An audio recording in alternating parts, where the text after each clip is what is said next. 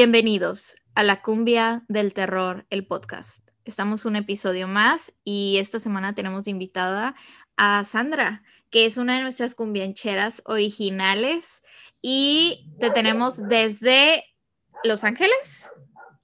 Cerca, vivo, se llama La Puente, pero es el área de Los Ángeles. Ok, todavía te toca el tráfico de Los Ángeles. Sí, desafortunadamente. ¿Y llegaste a Los Ángeles buscando fama y fortuna? No, por matrimonio. por matrimonio, por el destino terminé aquí. Ok, o sea, ¿te fuiste allá para casarte o, o a tu marido lo... Ajá, a ver, cuéntanos. Ese es, ese es el chisme. Ajá. Ese es el chisme, ok. El, el estúpido ese con el que me casé. Ajá. Lo conocí en Pénjamo, él es de mi pueblo, yo soy de Pénjamo, Guanajuato. Eh, lo conocí ahí, nos enamoramos según.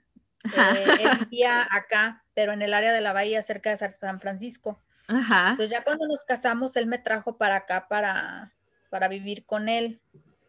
O sea, obviamente como era una persona desgraciado, tóxico, infeliz y no me puedo cansar de maldecirlo, eh, lo dejé y me mudé a esta área más cerca de Los Ángeles porque es aquí donde tengo familia.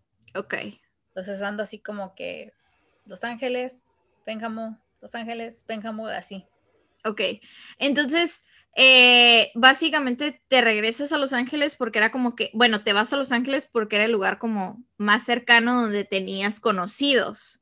Sí. Y que podías como que resguardarte de esta terrible me imagino que cuando te casaste con él ni te imaginabas que era así o ya medio sabías, pero estabas enamorada. Medio sabía, pero estaba enamorada, y aparte un poco joven e ingenua.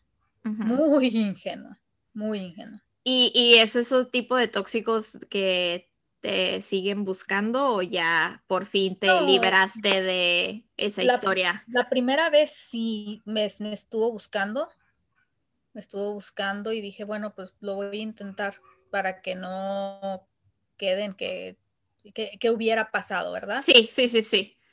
Y no, o sea, los primeros tres meses todo súper y al cuarto mes valió todo ya madre y ya dije, no, ya, ya. Este güey no, va a cambiar. No, jamás. ¿Y así son los hombres de Pénjamo? ¿Sabes qué? No sé si pueda generalizar, pero son muy borrachillos. Ok, ok, vamos a decir que, que en Pénjamo les gusta la fiesta. Aunque te diré, mi papá y mis hermanos no son así. Y no es por defenderlos ni hablar bien de él, Ajá. de ellos.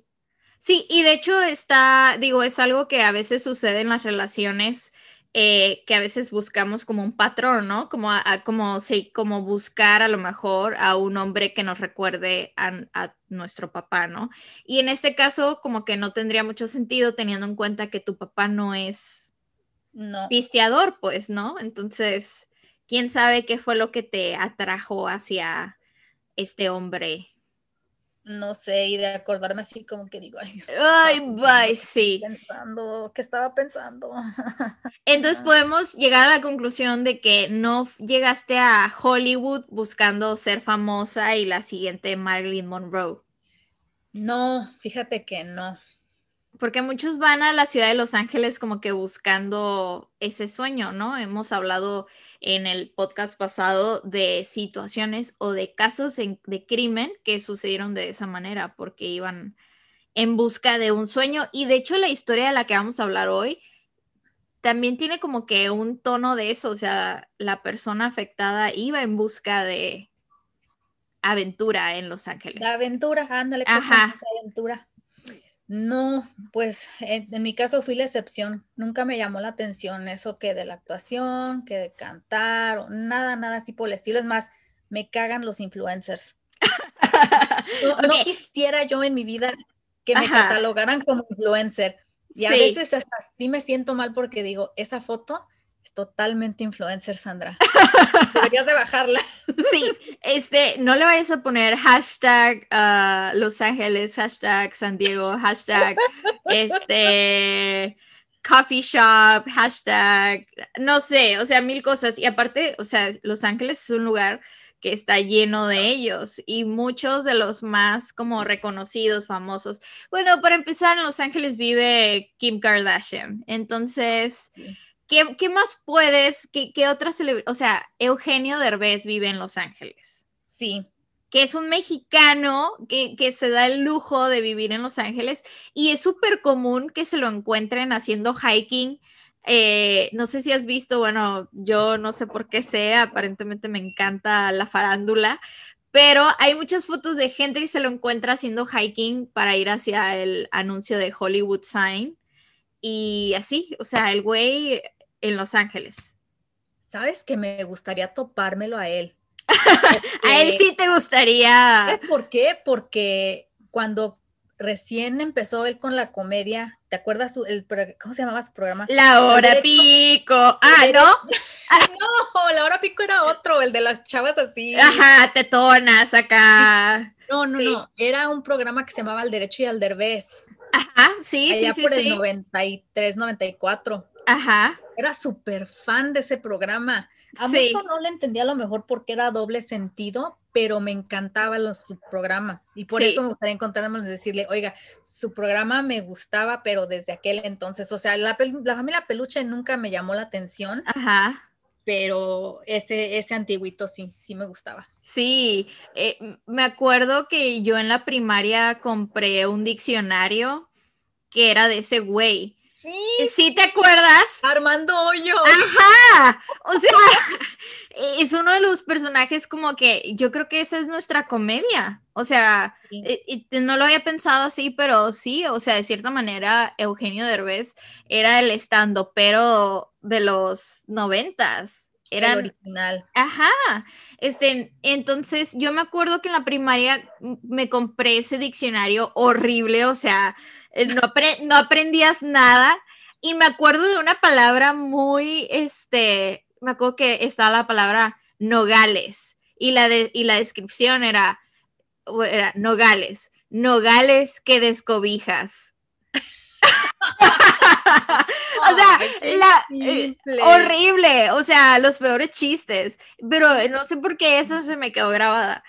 Y sí, yo tenía el diccionario de Armando Hoyos, me declaro culpable.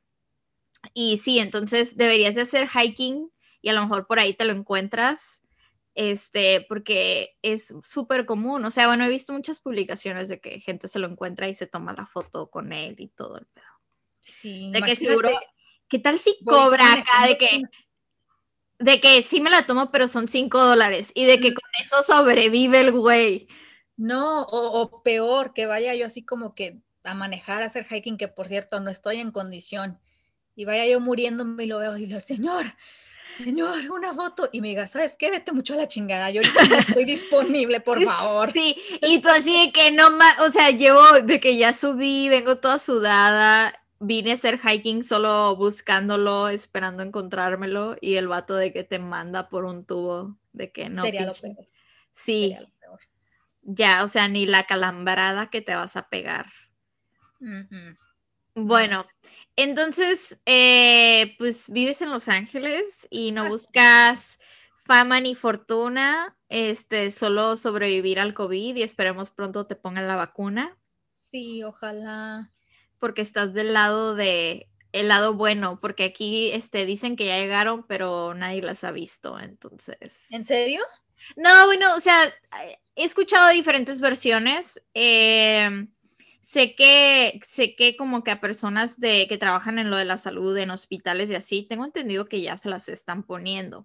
Hicieron como una página donde según los adultos mayores podían como que sacar su ficha, pero la página nunca funcionó. Entonces, bueno, ya sabes, son cosas que seguro no extrañas de México. ¿Qué, extrañas de Pénjamo? ¿O qué, qué extrañas de Bueno, mira, antes que nada mi familia, pero la comida porque estás de acuerdo que en Estados Unidos o por ejemplo en Los Ángeles, que la mayoría de la población son mexicanos. ¿Estás de acuerdo? O sea, en todos lados encuentras mexicanos, pero la comida mexicana en Los Ángeles no es mexicana. O sea, nada, para empezar le ponen queso amarillo a todo y no sé por qué creen que el queso amarillo es como súper mexicano, de que nachos con queso rallado blanco y amarillo y todo así como de que los nachos ni son mexicanos, para empezar. Para empezar, comemos nachos. ¿Quién le pone, quién le pone granos al menudo? Ah, ¿no lleva grano el menudo? Nosotros, de donde yo soy, en Pénjamo, no lleva grano. Nada más. la... carne del, menudo. Y que por cierto, a mí tampoco ni me gusta. Yo no me tomaba el puro caldo solo. Con cebolla y este cilantro y limón. Ah, y el orégano. Orégano, por que no, sí, que lo tienes que aplastar y todo eso. Sí, yo tampoco no soy muy fan del, del menudo. De este, ajá, de la pancita, y eso como que, como que me da cosita. Pero, pero, o sea, yo que estoy aquí como que ser, que puedo cruzar frecuentemente a San Diego y que veo de que, que el burrito mexicano y que lleva como que, no, no es mexicano. O sea, de que es un burrito así, el arroz rojo, o sea, lo más sencillo, tan sencillo como el arroz y no le sale y entonces te comprendo 100% de que digas extraño la comida, porque no hay comida mexicana en Los Ángeles, original pues. Auténtica. Ajá. O como que tienes que buscar acá de que a lo mejor en Facebook de que una casita donde estén haciendo comida y que sí sea como más real, ¿no? Sanadurías allá. Ajá, ándale, ándale. Que son en casa. Sí, como más underground para que, para que encuentres un lugar de comida mexicana. Entonces, hay cosas buenas en Los Ángeles, pero de las cosas malas es que no hay buena comida mexicana. Y las rentas. Ah, y la renta. O sea, básicamente vives para pagar. Para pagar tu renta. sí. Básicamente. Sí, yo creo que el sueño americano como tal ya no existe. O sea, ni, ni para el americano, ni para, el, o sea, el mundo de Estados Unidos ya no es viable, ni sustentable, ni, o sea, es, increíble la cantidad de la población de americanos que viven debajo de la pobreza.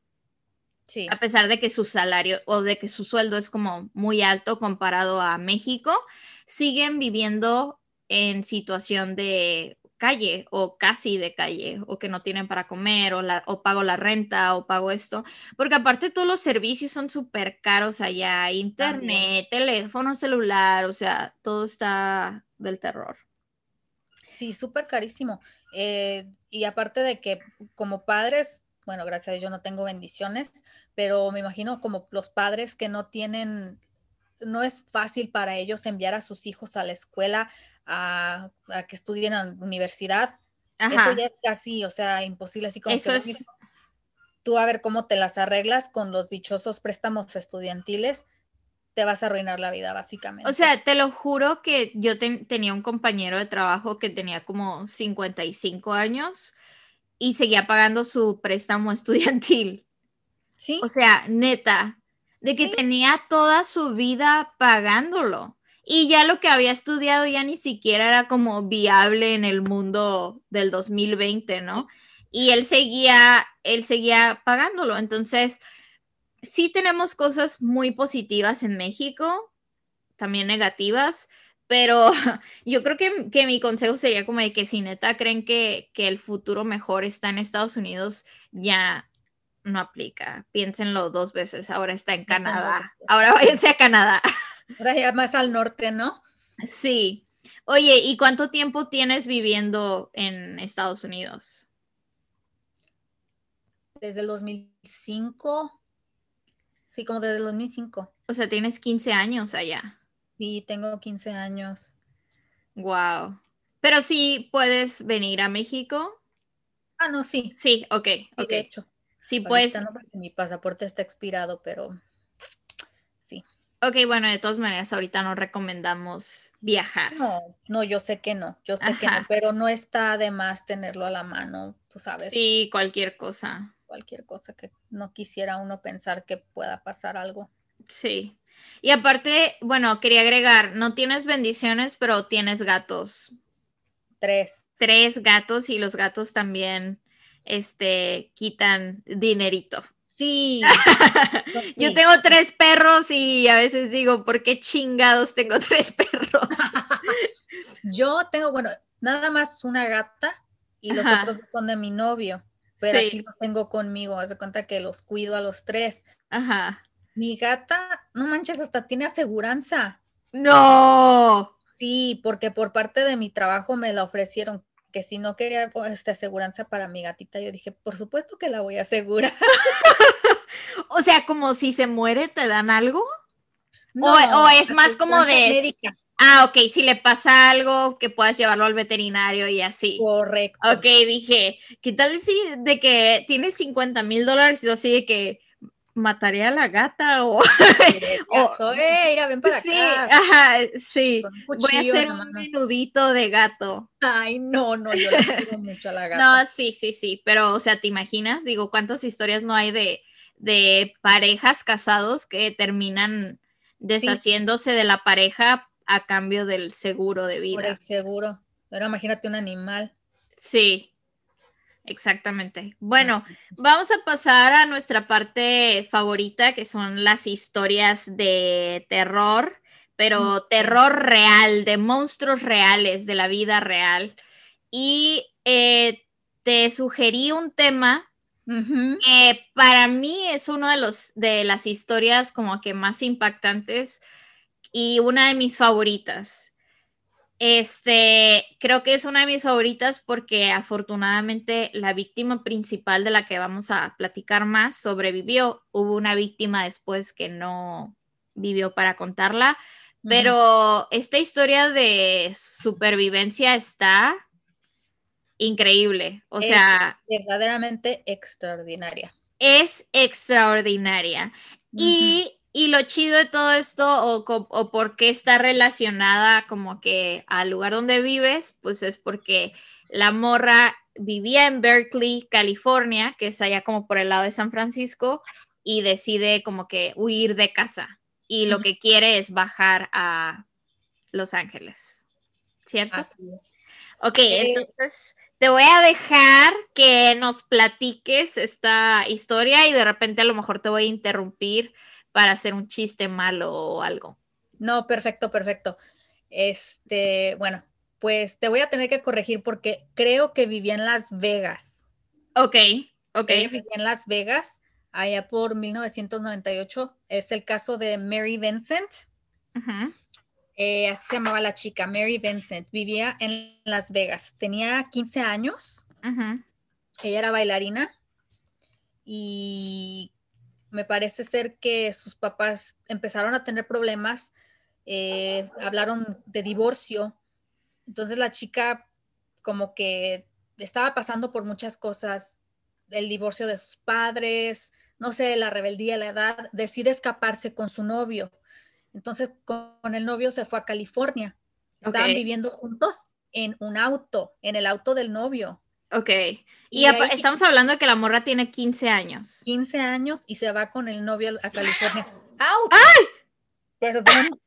¿Escucharon una de las bendiciones? Se... están peleando mis bendiciones. ¿Y, te rasguñaron? No, pero no quiero que se rasgunen ellas. no tienen ustedes aseguranza médica. solo, solo, la SOE. sí, solamente ella. Ok, perdón. Decíamos que la chica de 15 años se fue con su novia a California. Ajá. O sea, es que 15 años, o sea, no manches. Mm, pues sí, la verdad, para empezar, o sea, estaba muy chavita. Ahí escuché dos versiones que la, la, relación con su novio termina porque el novio fue acusado de abuso sexual, pero no, es, no queda claro si fue a, ella o a otra persona. O que simplemente terminó. Ok. ¿Y, el, y el, el, novio tiene como que más o menos la edad de ella o es, es mayor? Fíjate que no se sabe, no hay muchos detalles en cuanto a este, a este caso. Es, es, muy poco lo que se sabe, incluso en Wikipedia no hay casi nada Ajá. Sí, es que, y también lo que noté es como que en Wikipedia se habla casi más a lo mejor del victimario, o sea, que es el que perpetró el, el, crimen, pero esta vez queremos hablar como que un poco de la historia de Mary Vincent porque es la que sobrevive. Y, y, porque neta que lo que ella pasa sobrepasa al crimen del vato, ¿no? Pero, ok, entonces se, se, escapa de su casa y se escapa con el novio y viven en el carro y llega y están en California, ok. Están en California. Entonces ya que termina la relación, pues se va cada quien por su lado, pues la chica se queda en la calle, pero afortunadamente ella tiene un tío que creo que es el que vive en Berkeley. Ok.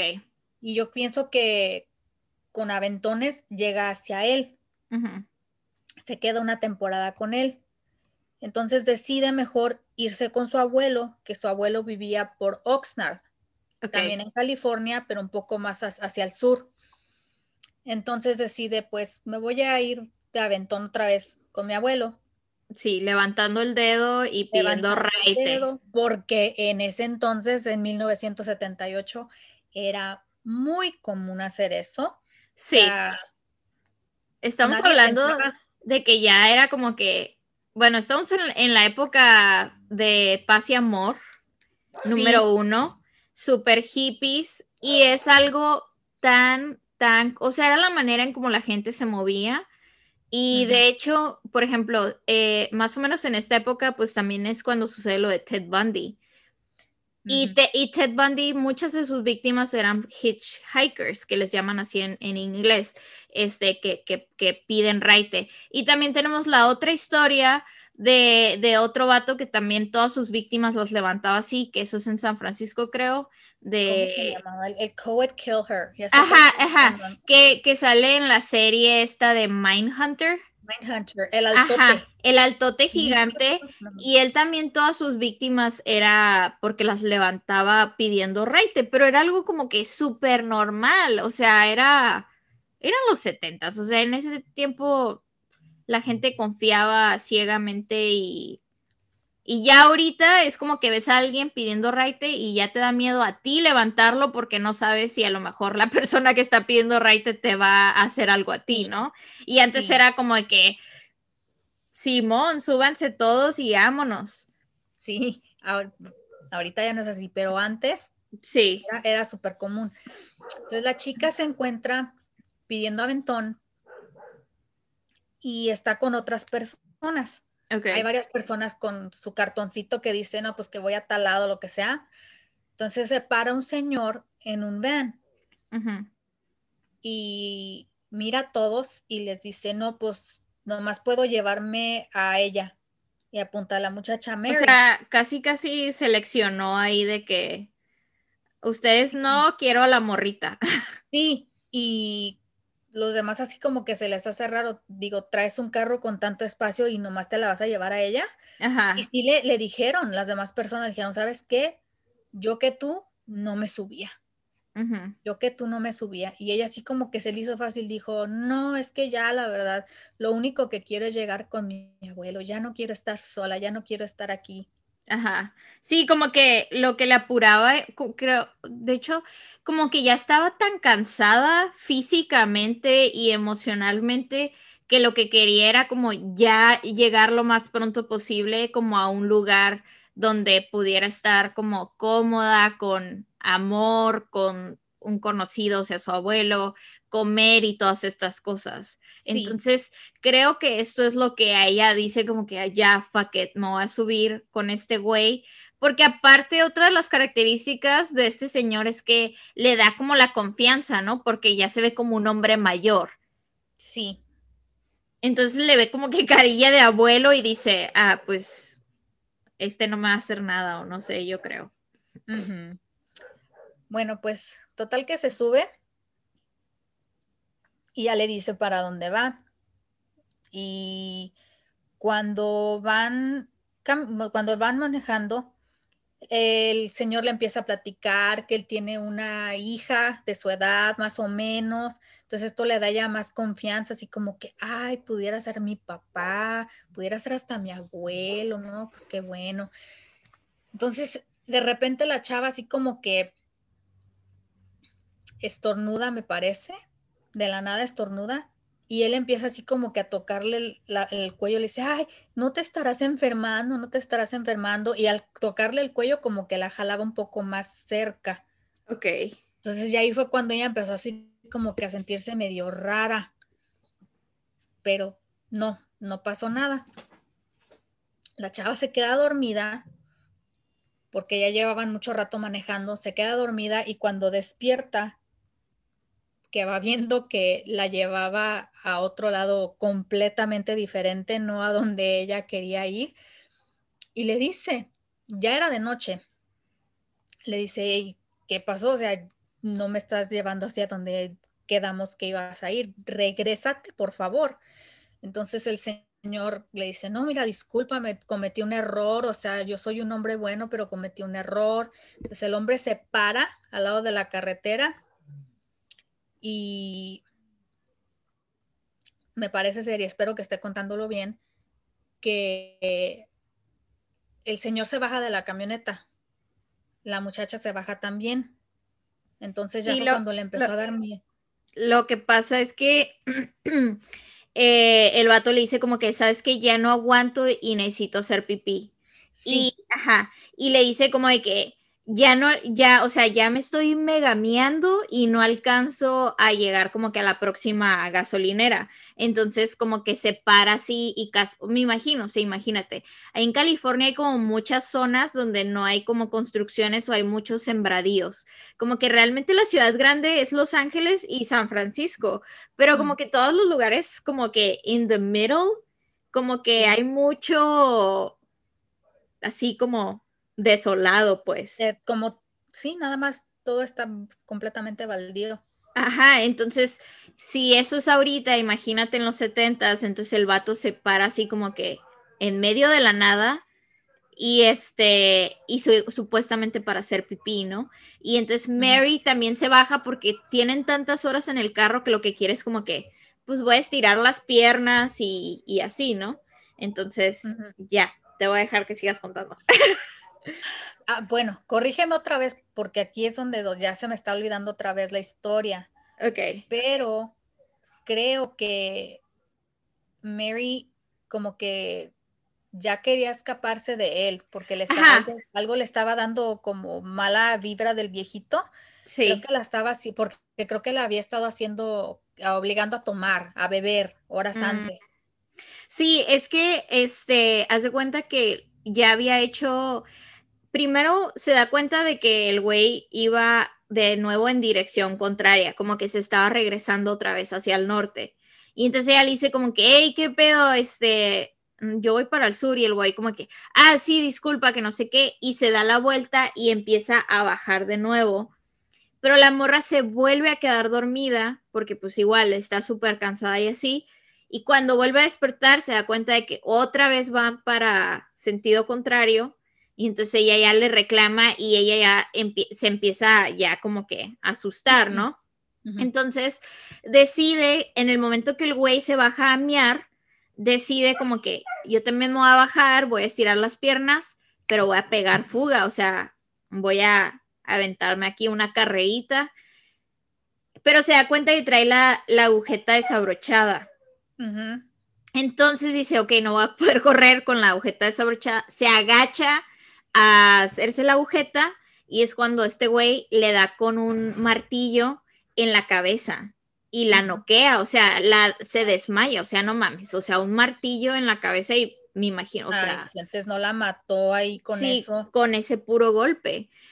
Entonces, este, pues de ahí ella no recuerda nada hasta el momento que despierta y se da cuenta que está en la parte de atrás de la camioneta y tiene los brazos amarrados así como uno de un lado, el otro de otro lado, como pues como Jesucristo, ¿no? Así como que como con los brazos estirados. Sí.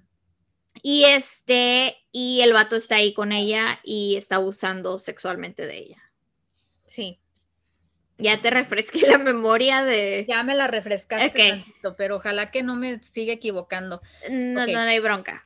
Total que el tipo la abusó de ella varias ocasiones, no nada sí, más. Sí, sí, no, fue algo de toda la noche, o sea, y no nada más violación, sino también como sadomasoquismo, o sea, también hizo cosas como heavy, o sea, le metió y le sacó y le hizo cosas ahí muy intensas. Eso sí, ya no me acuerdo. Bueno, qué bueno que lo olvidaste de tu... Lo borré de mi memoria. sí, sí, es que esas cosas sí son como de que, ay, mejor ni me acuerdo. No, sí, lo único que me acuerdo es que eh, en esos momentos que, que este señor le estaba haciendo lo que le estaba haciendo, la chava solamente pensaba, me quiero morir, me quiero morir, o sea, me quiero morir.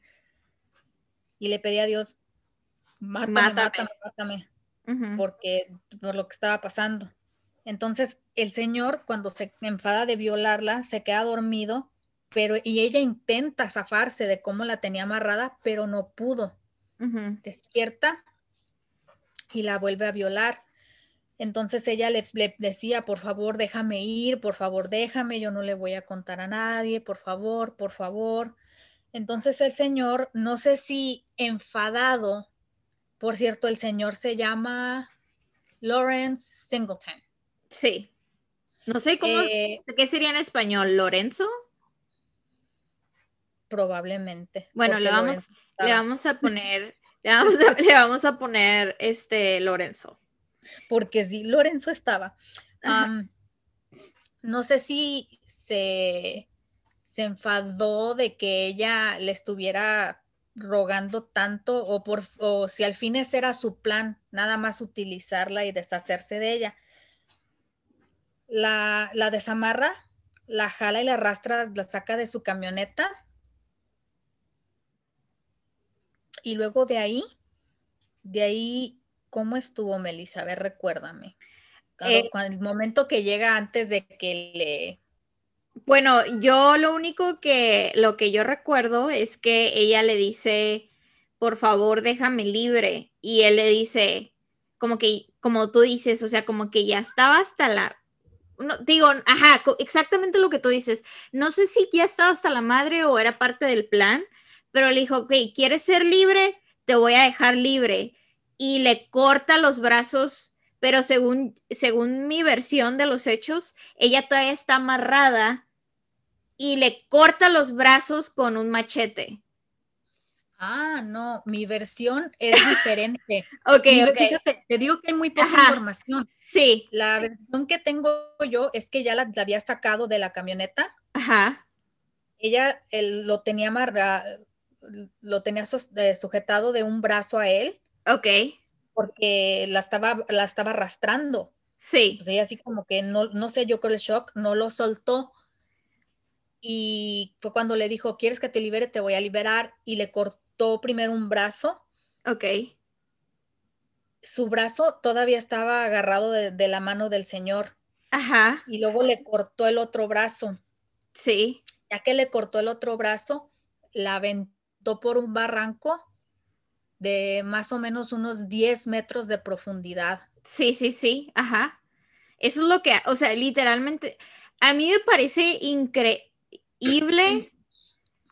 que después de todo el sufrimiento que la hizo pasar con lo de la violación, su mejor idea que tuvo de hacerla libre fue cortarle los brazos y no a lo mejor como que cortarle degollarla o algo como para, para, matarla. O sea, pareciera como que aparte de todo quiere hacerla sufrir, porque si te cortan los brazos no te vas a morir rápido, o sea, te vas a desangrar.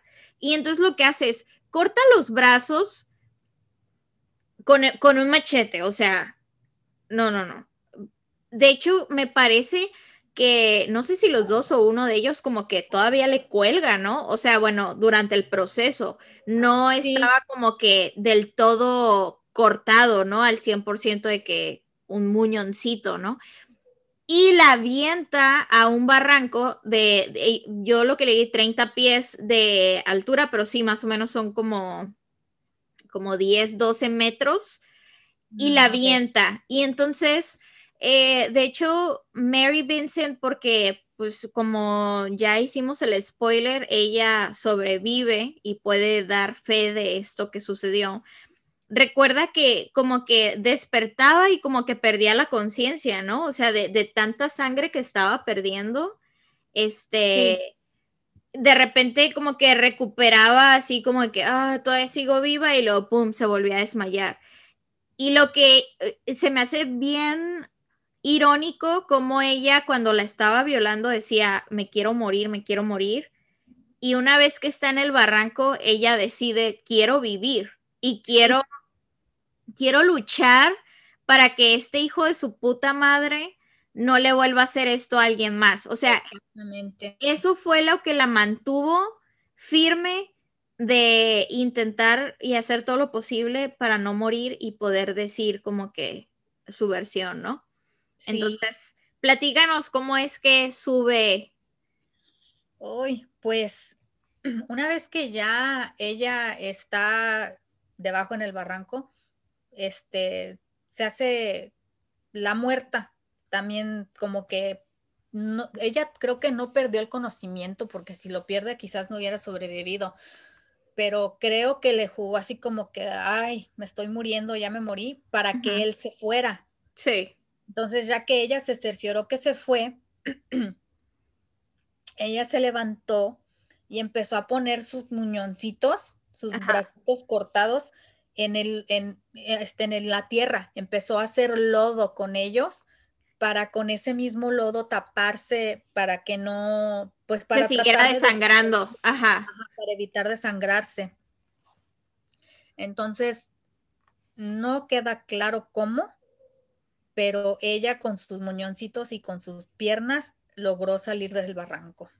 Sí, pero, pero recuerdo que le toma como, no es así como de que, ah, lo subí en, en 20 minutos, o sea, no, eh, de hecho... Toda una noche, ¿no? Ajá, todo, todo un día, porque de hecho, una vez que ya logra como volver a subir a la carretera, otra vez es de noche, o sea, pero es increíble las horas que su cuerpo resistió porque pues no manches, o sea, te cortaron los brazos y, digo, la neta, no sé cómo se le ocurrió eso de lo de lodo, si lo había leído, está increíble.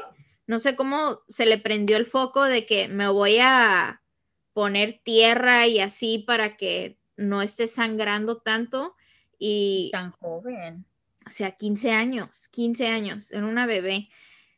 Total que, bueno, logra subir, ¿no? Y este, y, hay también ahí diferentes versiones de quién es la que la rescata. Yo me sé una que pues a mí me encanta esa versión, pero mientras estaba investigando leí de otras versiones, no sé cuál tienes de, pero bueno, síguenos contando.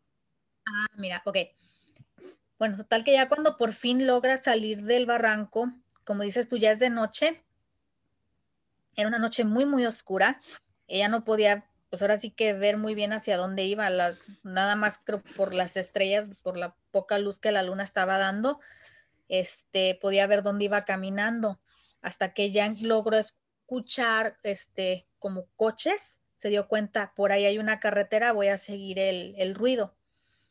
Entonces, este, llega ella a la carretera y hasta donde yo tengo entendido, pasa así, pasa una pareja de jóvenes en un auto convertible y al verla se paran, pero la ven bien. Imagínate una chica completamente desnuda y luego de, sangrentada de pies a cabeza y con las manos en el aire así todas ya. Y de noche. Y de noche, pues los chavos se fueron, la dejaron abandonada. Sí, sí, sí. Pero tengo entendido que los que la, quienes la rescataron fueron una pareja joven que iban en su luna de miel. Ajá, exactamente. Perdieron. Exactamente. perdidos, no, eh, sí. perdieron su... Como que la ruta, ajá. a... donde deberían de ir, exactamente, ellos fueron quienes la rescataron, la pusieron, envolvieron en una, en una cobija y la llevaron al hospital. Sí, esa es la versión que, yo me sabía y que es como mi favorita porque, o sea, te imaginas, te acabas de casar, estás en tu luna de miel, te pierdes. Entonces ya vas como medio ahorcando al vato con el que te casaste, así de que, güey, estás bien pendejo, es nuestra luna de miel y ya la cagaste. Y luego vas por la carretera y te encuentras, porque la morra estaba desnuda, o sea, aparte de todo esto, no tenía ropa y ensangrentada de noche, con los brazos cortados, o sea, aquí en México todos lo hubiéramos dejado nada más porque pensaríamos que es la llorona o algo así. Y sí. ¿Estás de acuerdo? O sea, sí. La gente, o sea, aquí nosotros creeríamos como de que no mames, o sea, eso no es real, eso eh, no, está súper mal. Lo bueno fue que estas personas, bueno, convirtieron la historia que ahora cuentan a sus nietos del día de su luna de miel, o sea, de que salvaron a esta morra sin brazos y la llevan al hospital. Y, ella inmediatamente da el testimonio, ¿verdad? Inmediatamente da como que le hacen un sketch y todo ese pedo para buscar al güey. Sí. O sea que creo que sí entró en shock un poco durante un tiempo, pero inmediatamente en cuanto pudo hablar, la, policía la entrevistó y rápidamente ella dio su testimonio y, hicieron un sketch y ya que lo pasaron por las noticias, un vecino de Larry Singleton fue el que lo reconoció y él mismo le habló a las autoridades y lo, arrestaron eh, muy pronto. No sé exactamente en cuánto tiempo, pero muy pronto. Yo creo que el güey creyó que, que ella iba, que no iba a sobrevivir. O sea, siento que por eso como que se confió y como que verídicamente él pensó que, que esas heridas, o sea, no, que, que no iba a haber como que un rastro, ¿no? Que lo ligara hacia él, porque ni siquiera intentó huir, o sea, se quedó como que en su cantón y todo normal. Todo igual, ajá. Sí. Y eso me hace preguntarme si a lo mejor no pudo haber, o como si hubo otras víctimas. No se, no se sabe, ¿verdad que no? Del, del, como víctimas, como víctimas anteriores, no. No hay como, como una investigación de posibles casos o desapariciones, porque estamos hablando de un güey que ya estaba, ya era grande, ya era un hombre mayor. Eh, y generalmente estos tipos de crímenes no suceden como por primera vez a esa edad y, y, de esa manera. Este, entonces sí me parece a mí como que interesante eh, y se me hace raro también que nadie como que ha investigado a lo mejor de que, oye, sabes que tenemos esta desaparecida que nunca se encontró el cuerpo y que lo último que se sabe, no sé, cosas, ¿no? Este, y bueno, pasamos a, a la zona de lo que es el juicio y de hecho Mary Vincent está presente como, o sea, ella con su, sus, me parece que ya en el juicio ya trae como unas pequeñas prótesis, ¿no? Con, así como con, como ganchos, no, no tiene manos. Y este, y ella lo señala y dice, este es el güey que hizo eso. Y de hecho, creo que de las cosas como más eh, culeras y que, y que siguen pasando, es que el güey dijo como de que, ah, no, ella tuvo la culpa porque me ofreció como un servicio sexual o algo así, ¿no? Como que el güey quiso justificar diciendo que la morra según era prostituta o algo así. Sí, la, acusó, le, le llamó una prostituta de 10 dólares. Ajá. Y eso, sí, y eso sí, como si eso justificara el hecho de que le intentó, que, le cortó los brazos. Como si eso, ajá, como si eso le diera permiso a, como si como si una mujer que, se dedica a eso no tuviera como que el mismo valor que cualquiera de las otras mujeres, ¿no?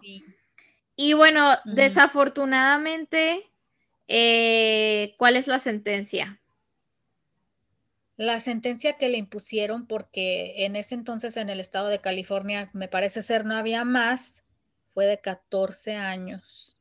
Incluso el juez estaba muy molesto. El juez dijo que si por él fuera, él lo sentenciaba de por vida, que pasara el resto de su vida tras las rejas. Sí. Pero desafortunadamente no fue así. Sí, la sentencia como que más grande era esa en ese momento y fue la que se le asignó. Y desafortunadamente, por buena conducta y todo eso, hasta salió un poco antes, ¿no? O sea, el güey vivió para vivir su condena. Salió a los ocho años. Ajá. De condena. O sea, nada más ese tiempo estuvo en la cárcel. Ah, pero también cabe mencionar que cuando estaban en el juicio, eh, creo que fue cuando ya lo sentenciaron, que se lo llevaban de la corte, al pasar él junto a Mary, volteó y le dijo, voy a terminar lo que empecé contigo, aunque me tarde el resto de mi vida. Entonces, eso a ella la terminó así de traumar, por, sobre todo cuando ya el tipo salió de la cárcel a los ocho años, imagínate. Sí, sí. Asustada, se mudó no sé cuántas veces tratando de huir de él. Sí, y, la verdad es que a la pobre muchacha, o sea, no le fue nada bien después de, o sea, súper chido que sobrevivió, peleó por su vida y todo eso, ¿no? Y uno pensaría como que, bueno, después de tanto sufrimiento, como que ojalá puedas como retomar tu vida y, y vivirla de la mejor manera posible. Pero, o sea, imagínate vivir con ese trauma eh, la morra era muy buena bailarina, o sea, había bailado en, lugares como muy chidos, bailarina no teibolera, sino como de que era, sí, aclarando, porque con eso de que ya le dijeron, este, prostituta de 10 dólares, entonces, no, era, era, era muy buena, este, bailando. Y bueno, ahora ya no tiene sus brazos, este, tampoco puede como aspirar a muchas otras cosas y de hecho, este, desafortunadamente, o sea, termina teniendo una vida muy, muy triste, desagradable, adicciones, eh, fracaso, eh, se declara en bancarrota, ni siquiera tiene dinero para sus prótesis. Nadie fue así como de que, ah, el estado de California te va a dar tanto dinero para que puedas como tener unas prótesis decentes, ni siquiera tenía para las prótesis. Entonces, este, sí, está muy mal, pero me parece que una vez que el güey sale, como que ella se pone acá en un mindset de que no, ni madres, voy a, todos tienen que saber mi historia y ojalá nadie vuelva a pasar por algo así, ¿no? Y entonces cuando como que empieza a hacer conferencias y como que contar su historia y cosas así, ¿no? O, se tarda un poquito más. Ah, en la investigación que yo hice, no dice más o menos cuánto es que, que se tarda tiempo? Hacer, cuánto tiempo es el que empieza a hacer eso. Lo único que sé es que no duró. Porque en uno de, eh, ella iba a las escuelas, yo creo, como a platicar de su experiencia, quizás también para alertar a los jóvenes, hey, no pidan aventón, pero eh, que en una ocasión tuvo una experiencia muy desagradable con un alumno. No queda claro, no, no, especifican qué fue lo que le dijo, qué fue lo que pasó, pero fue tan desagradable que esa experiencia fue la que la hizo por decir, no, ni madres. No, Sí, de que. Chamacos babosos crueles. Sí. Sí, la neta está, está chafa. Está chafa que, que, tampoco es una historia de que sobrevivió y como de que, ah, éxito y subimos unas escaleras y Eye of, Eye of the Tiger y como que Rocky y no, o sea, sobrevive y aún así la vida sigue como que pateándola constantemente. Iba de la chingada, pobrecita. Sí.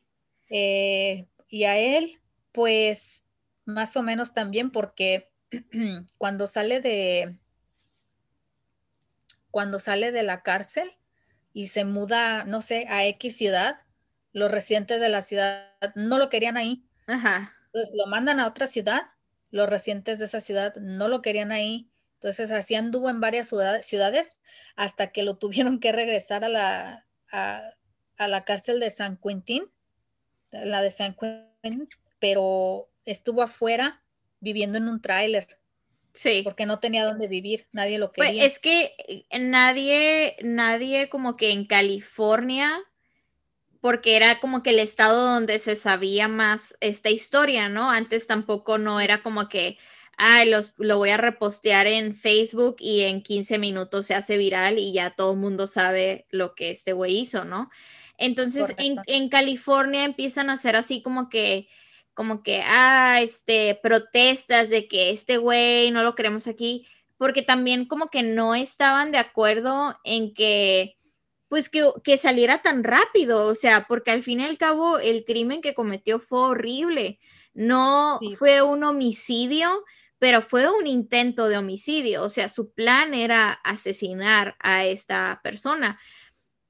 Total que termina eventualmente mudándose a Florida, que es donde él había crecido y donde había como que tenido su, vida de, niño, ¿no?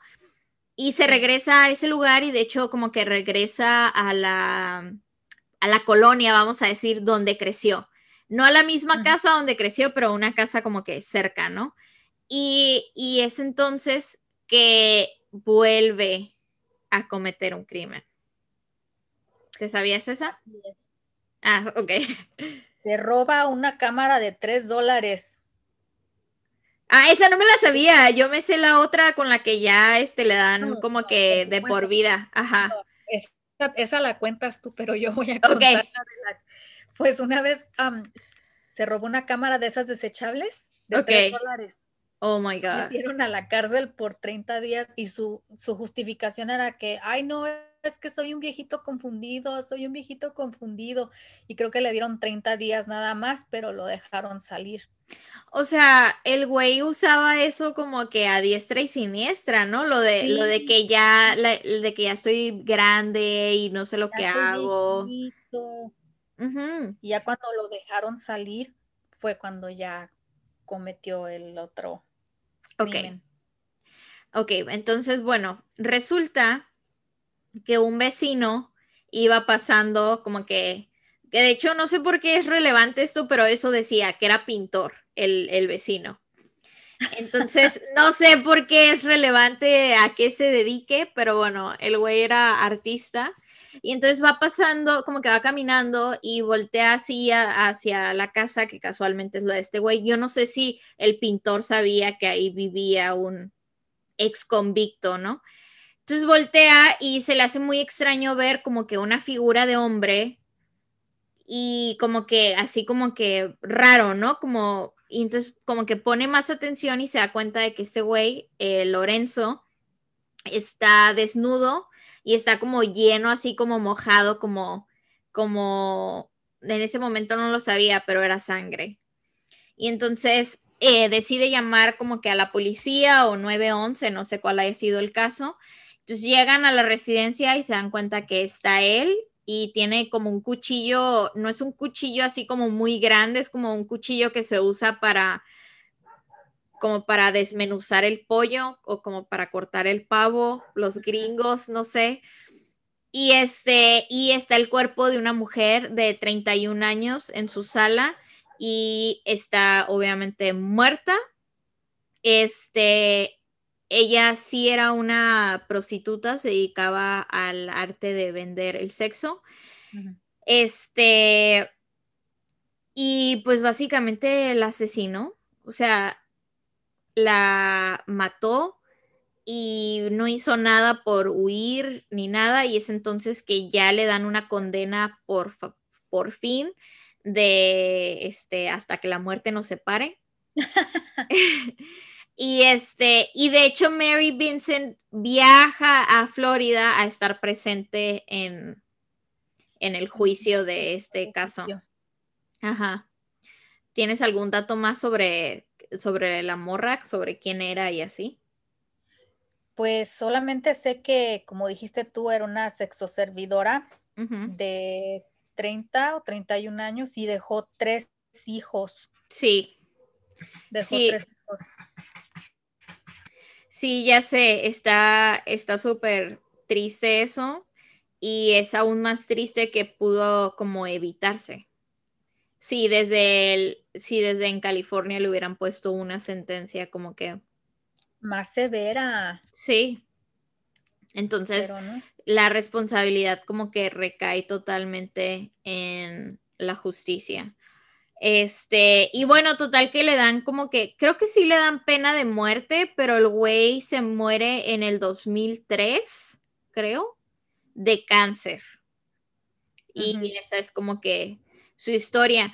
Ahora, eh, yo mientras andaba ahí como que haciendo mi investigación, este, estaba leyendo también que, que hace cuenta que, que él cuando era niño, su papá eh, tenía como que un serio, serio, serio problema de alcohol y entonces era como que algo común en su casa que el papá persiguiera a la mamá con un cuchillo amenazando con cortarle los brazos.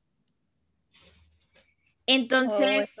eso, no, lo... Ajá, lo que pasa es que estaba, todo eso lo encontré como, como en comentarios, como, como había, había como un comentario de una señora que decía que su abuela era vecina de la mamá de este güey y que su, oh. y que su mamá, o sea, se cuenta que cuando el señor, el borracho, se ponía así como súper mal, la abuela de esta persona los recibía en la casa, como de que quédense aquí en lo que se calman las cosas, porque al papá de Lorenzo le daban como blackouts, entonces se ponía como muy agresivo y luego ya, ¡pum!, se, se dormía y ya como que podían regresar a la casa. Pero era como una situación constante, lo cual como que tendría sentido en, en su agresividad, ¿no? Sí, sí, sí. Pero también sería interesante como investigar si... Es que neta, yo siento que este güey hizo más cosas, pues. Tuvo que haber, como lo dices tú, Melissa, tuvo que haber hecho más, nada más que no se sabe imagínate, cantidad de chicas que eh, están desaparecidas desde hace 30, 40 años. O sea, no fue la primera, no fue la primera. Sí.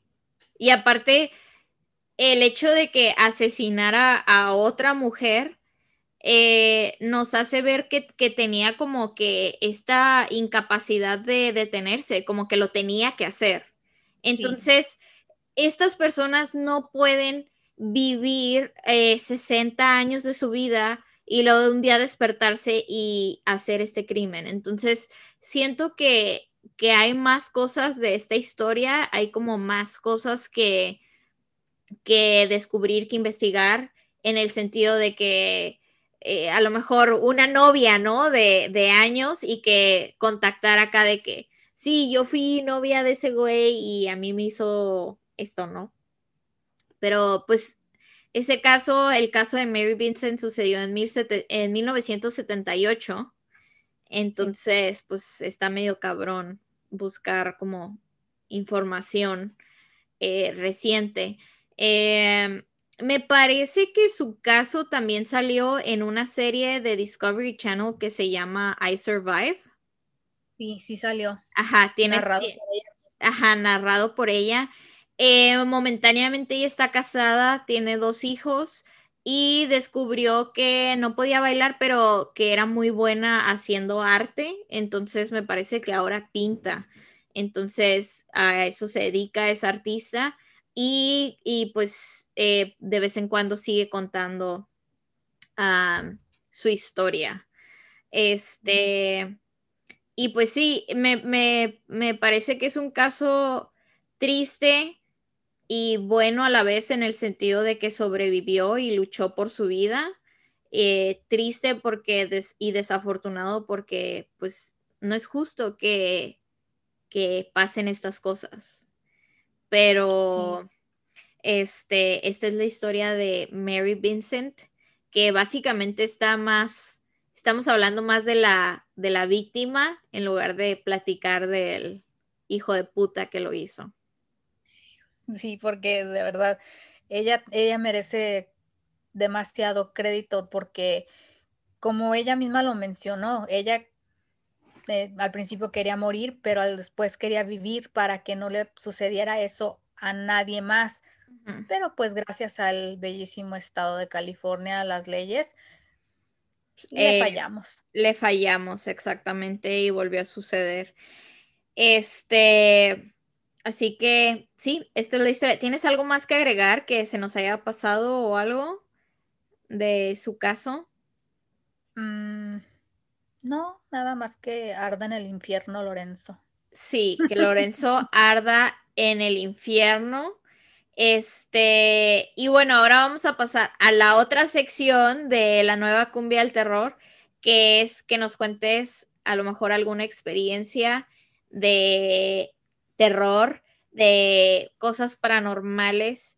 ¿Tienes alguna historia que puedas compartir con nosotros? mira, la verdad yo soy súper, súper, súper, súper culona. Ajá. Y, nunca me ha salido así como que un fantasma, gracias a Dios, porque yo me muero. Toquemos madera para que eso no suceda. Toco madera, te lo juro. Pero sí me, me tocaron un par de experiencias en donde yo vivía cuando tenía como 15 años en Pénjamo. La primera experiencia es que un día íbamos llegando de, pues no sé de dónde, no estábamos en casa, toda la familia, mi papá, mamá, mis dos hermanos y yo mi papá estaba abriendo la puerta. Al momento de que tú sabes que la llave, que la otra, porque tú sabes que uno tiene que cerrar la casa, pero con, ¿cómo decimos? Con, con, ¿cómo? no sé cómo va el dicho. Total que en lo que está abriendo así la puerta, de repente escuchamos como que uno de los gabinetes de la cocina se cayó. Así nomás, y todos los trastes dentro de él. Ajá, pero no había nadie adentro, bueno, en teoría. En teoría no había nadie adentro, entonces nosotros escuchamos nomás cómo cayó y volteamos a vernos. Ya que abrió mi papá, fuimos a la cocina, todo estaba en su lugar, todo estaba en orden.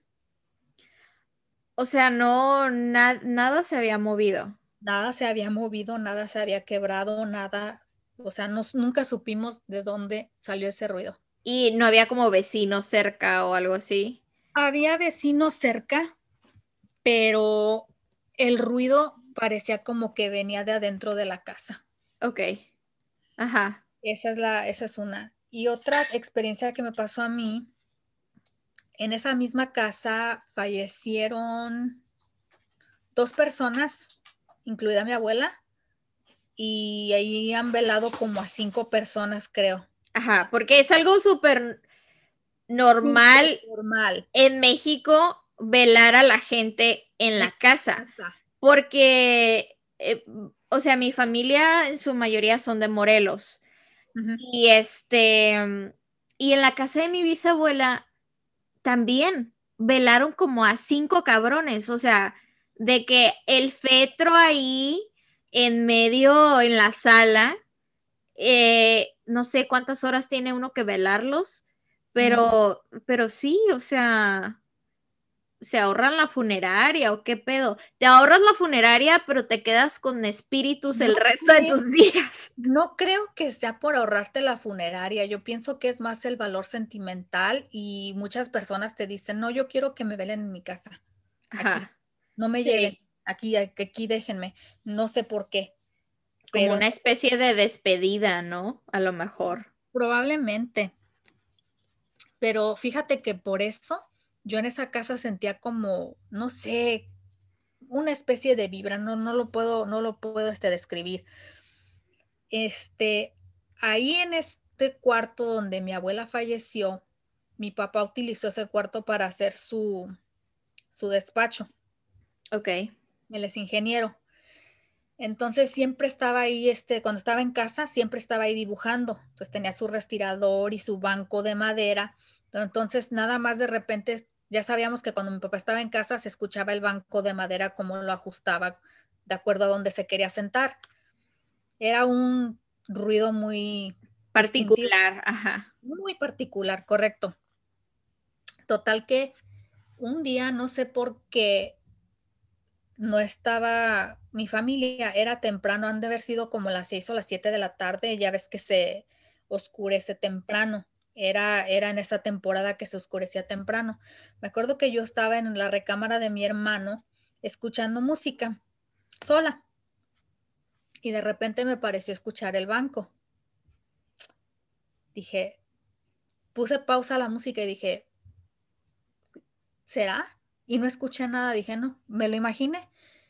Vuelvo a escuchar la música y mientras está la música, escucho el banco le pongo la pausa y digo, yo pienso que mi mente está jugando conmigo.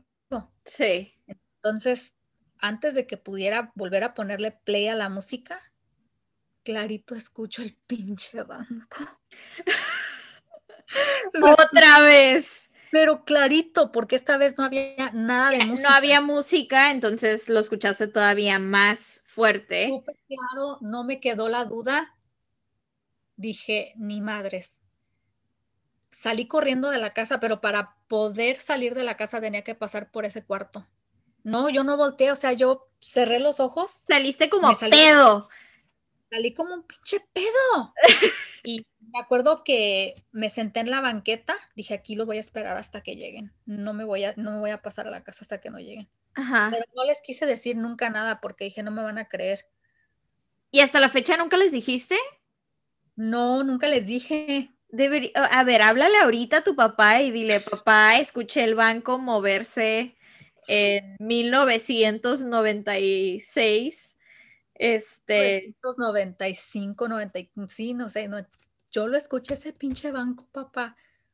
Sí, porque, o sea, ¿qué tal que una vez que lo cuentas, alguien más puede decir, no mames, yo también lo escuché o, algo, ¿no? Le voy a preguntar a mis hermanos también a ver si ellos llegaron a tener alguna experiencia. Y de hecho tengo la curiosidad de preguntarles a todos los que vivimos ahí en esa casa de que, hey, ¿ustedes algún día llegaron a tener alguna experiencia rara? Ajá. O, yo la única que sentí esa vibra media pesada, ajá. Porque alguien sigue viviendo ahí la rentan la casa, ahorita está rentada, ya no, porque era de mi abuelo, mi abuelo se fue a vivir ahí un tiempo, pero mi abuelo tuvo una muerte muy misteriosa, no en esa casa. Ok. ¿Nos puedes eh, contar? Sí, a Ver. Sí, sí, sí, sí, sí. Sí, a huevo, a huevo. Cuéntanos la muerte misteriosa de tu abuelo. Mi, abuelo eh, él enviudó muy joven. Ok. Tendría como unos, ¿qué serían? Como unos 58 años cuando enviudó. Ok. Tal que se casó varias veces con diferentes mujeres. Después de enviudar. Después de enviudar. Ok. Ya con la última mujer que se casó, esa mujer era pues casi, casi de mi edad y él tenía como 80 años. Y ella tenía que como en los 30. Como unos 39, yo voy a decir, no sé. Ok. Y tenía cuatro hijos. Y se decía que la mamá de la muchacha era prostituta, pero prostituta profesional, o sea, no creas que insulto. Ajá, sí, sí, sí, sí. o sea, que lo, lo, sí, ya, ya entendí. No la queríamos. Ajá, no era de que, ah, pinche puta, pero porque le estás cagando el palo, sino de que... Por profesión. Ajá, por profesión, ok. Así es. Total que, pues resulta que nosotros no la queríamos, no la queríamos. Mi abuelo, pues, se retiró mucho con ella, como que nos retiramos un poquito, hasta que un día se fueron a, a una presa a, a celebrar el Día de Madres. Y ese día mi abuelo dice que se metió a nadar y ya no salió pero hay diferentes versiones. Una versión que, supuestamente uno de los hijos de esta tipa se le fue una, una pelota al agua y que mi abuelo se metió a sacarla y se ahogó. Otra versión es que en cuanto terminó de comer, dijo mi abuelo, ay, yo como que me quiero meter a nadar. Y le decían, no te metas, acabas de comer. Se metió y se ahogó. Otra versión que alguien nos contó es que supuestamente mi abuelo, alguien vio a mi abuelo forcejeando con alguien en el agua. Nunca vamos a saber qué pasó. ¿Y el, cuerpo lo encontraron? Y sí lo encontraron y de incluso lo velaron ahí. En, la, en esa casa. En esa misma casa. Y la casa se la quedó la... No, la casa está en la familia, fíjate. Pero a mi abuelo lo dejaron sin dinero porque este, mi tío, uno de sus hijos, que es el albacea, vio su estado de cuenta, lo dejó como con 1.400 dólares a lo mucho. A lo mucho. De, de, sabrá Dios cuánto dinero tendré mi abuelo. Ajá. Lo dejó seco. Ay, ya te conté la historia. Chale, qué fuerte. Pero es que, mira, existe una importancia de contar estas historias, porque estas historias son escuchadas y también otras personas se pueden identificar con estas historias o también nos pueden ayudar. O sea, el hecho de que estemos contando historias también nos ayuda a nosotros como que a crecer y a soltar ciertas cosas o a decir, no soy la única o el único que, que ha pasado o que tiene una situación así en la familia, ¿no? Entonces, pues está, está triste, ¿no? La, la, historia de tu abuelo porque, porque pasa, pasa constantemente y lo más triste de todo esto es cómo la familia se empieza a separar, pues. Sí. Y ahí es donde, ahí es donde, donde, pues muchas cosas malas pasan, porque, porque ahora sí que la familia es lo único que tenemos. Y, y, si la familia ahí se empieza a separar, pues, y más por, por agentes extraños, este que comenten, que comente la gente a ver si les ha pasado una experiencia similar o si conocen de alguien que esté pasando por una experiencia similar. Sí, o a ver si saben a, qué teoría le tiran más. Porque, o sea, eso de que comió y se metió a bañar, pues, o sea, que se metió a nadar, este, digo, no lo dicen siempre, ¿no? De niños, de que tienes que esperarte media hora antes de... es, estúpido, eso nosotros no lo creemos porque crees, él, cuando él tenía una casa aquí en, Los Ángeles, en esa casa él tenía una alberca. Él a nosotros nunca nos dejaba meternos a nadar si acabábamos de comer. Nos teníamos que esperar dos horas, dos horas. Ajá, o sea, y para que él rompa su propia regla. No, y mi abuelo no por nada, pero siempre andaba muy bien vestido, traía pantalón de vestir, camisa, y así lo sacaron del agua, pantalón de vestir y camisa. O sea, ni siquiera traía de que traje de baño, o un chorcito, o en el boxer o algo así. No. ¿What? Sí. ¿Y quiénes fueron a la dichosa fiesta? O mm. sea, ¿había gente de tu familia o solo era familia de, ella? De la tipa esa.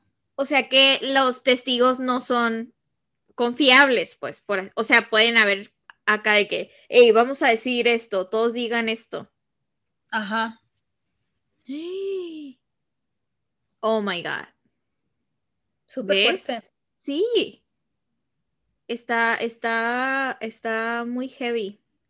Este, uh, yo iba a contar una historia de terror, pero ahora ya después de esta me dejó más aterrorizada que lo que yo iba a contar. No, pues cuéntala. bueno, es, es, de esa casa donde te digo que también de mi bisabuela, ¿no? Que han velado a muchas personas de la familia.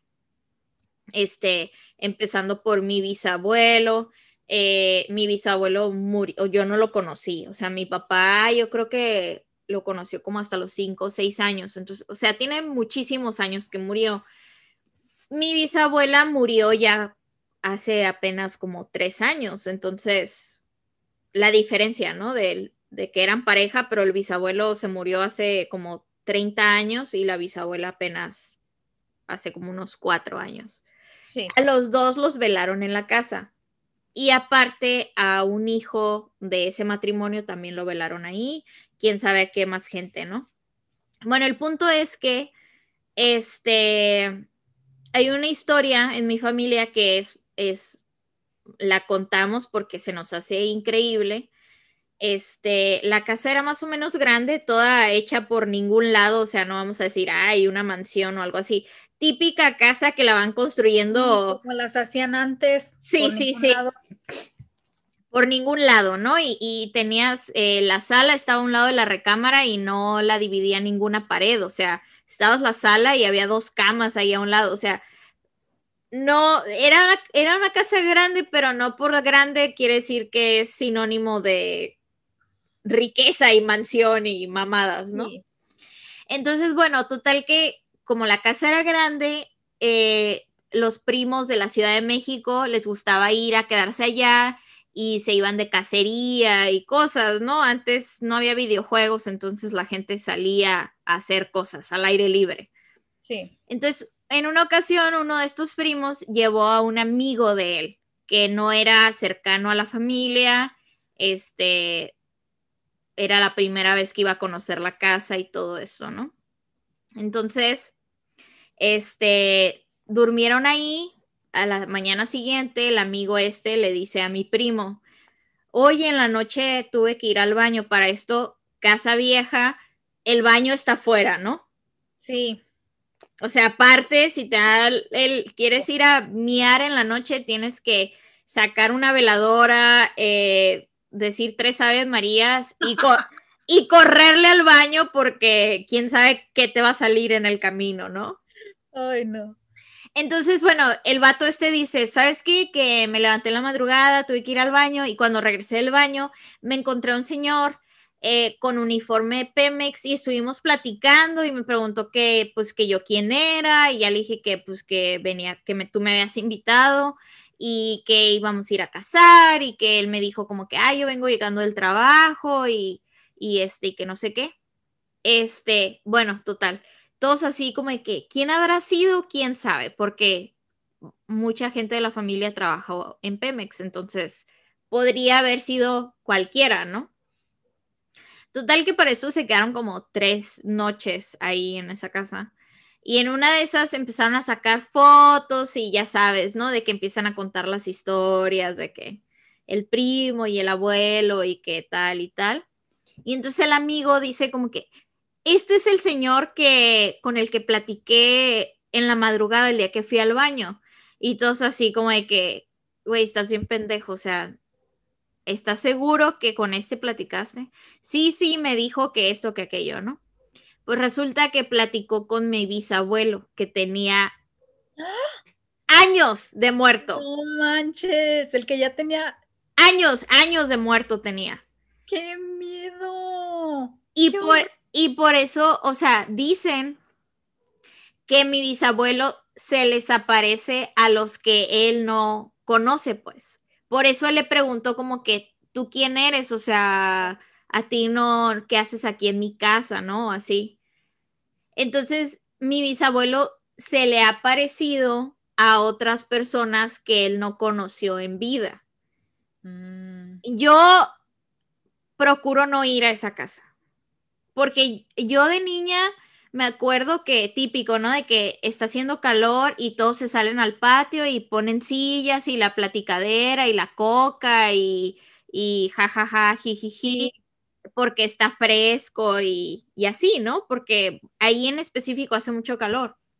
Y yo me acuerdo que yo odiaba estar ahí porque siempre sentía que me estaban viendo y siempre sentía que había alguien atrás de mí y también llegaba a escuchar como que me hablaban, como como al oído, pues, como que me susurraban, ¿no? Y eso, pues yo tenía como unos seis, siete años y yo dije, no, ni madres, yo esta casa no me quedo aquí a dormir, me vale madre, eh, bye. Pero existe la posibilidad de que él se pudiera como que presentar conmigo porque a mí no me conoce, pues a mí no me conoció en vida. Sí.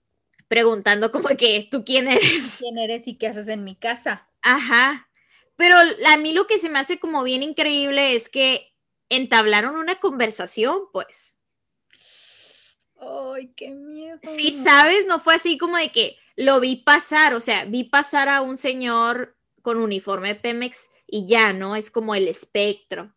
No, pero incluso platicaron. Platicaron, platicaron Simón. Y en esa casa ella sigue que chingos de historias, chingos. O sea, yo creo que las voy a estar utilizando en episodios para irlas contando. Sí, Este, porque eh, la mayoría de mis historias son, son de esa casa. Entonces, sí, este, está bien loco, está bien loco todo ese pedo. Fíjate que ahora que lo mencionas, yo también en esa casa donde vivía, escuché nada más una vez que alguien me susurraba al oído. Y era temprano, eran como 11, 12 del día, o sea, no era una cosa, De la madrugada o, No, no, no. ajá, me acuerdo que estaba yo trapeando, estaba yo muy hacendosa trapeando mi casa y de Sí, repente sí, sí, sí, me, me decía mi nombre, ajá. que me decía mi nombre.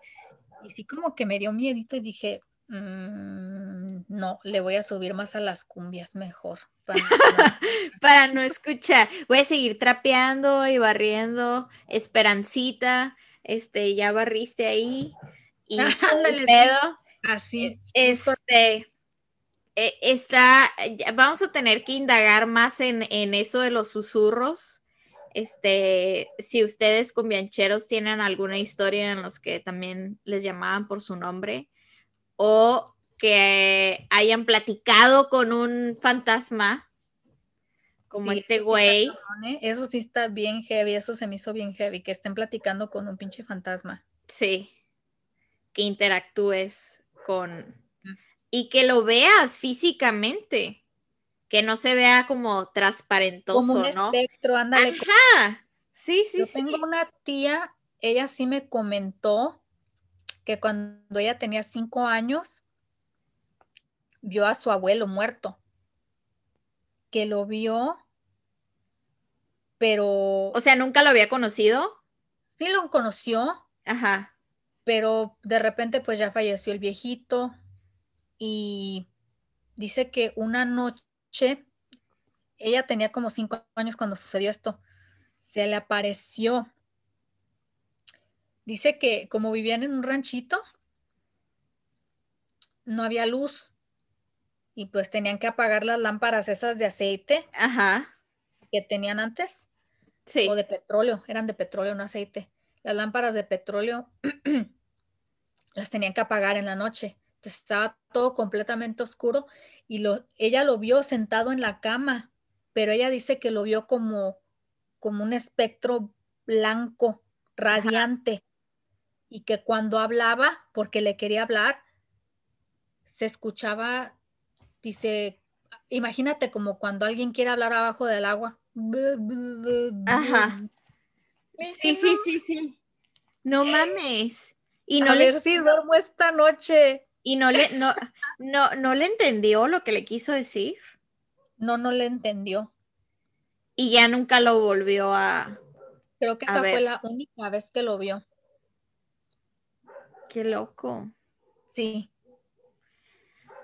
Es que debe, debe de existir como algún tipo de explicación, ¿sabes?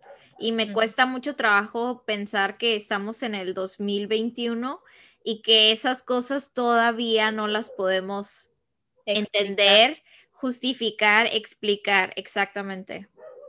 Exactamente, porque unos espectros son así, porque otros son así como tu bisabuelo, que parece otros, una persona ajá. exactamente.